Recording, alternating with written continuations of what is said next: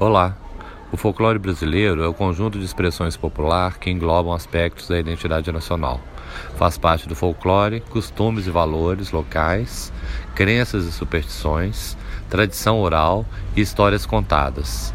Seguem algumas apresentações de atividades em salas de aula com alunos da Escola Estadual Hermenegildo Chaves, como cantigas, adivinhas, ditados, trava-línguas, gravado com os alunos.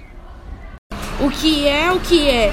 Tem pé, mas não caminha, tem asas, mas não voa, tem dentes, mas não come, tem barba, mas não é homem.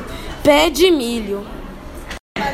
Você sabia que o sabiá sabia que a sábia sabia que o sabiá sabia assoviar?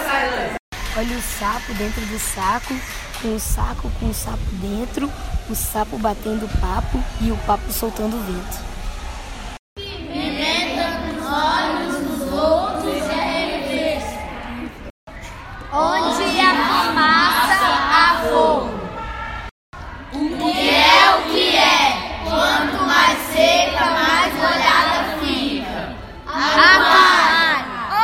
O cravo brigou com a rosa debaixo de uma sacada.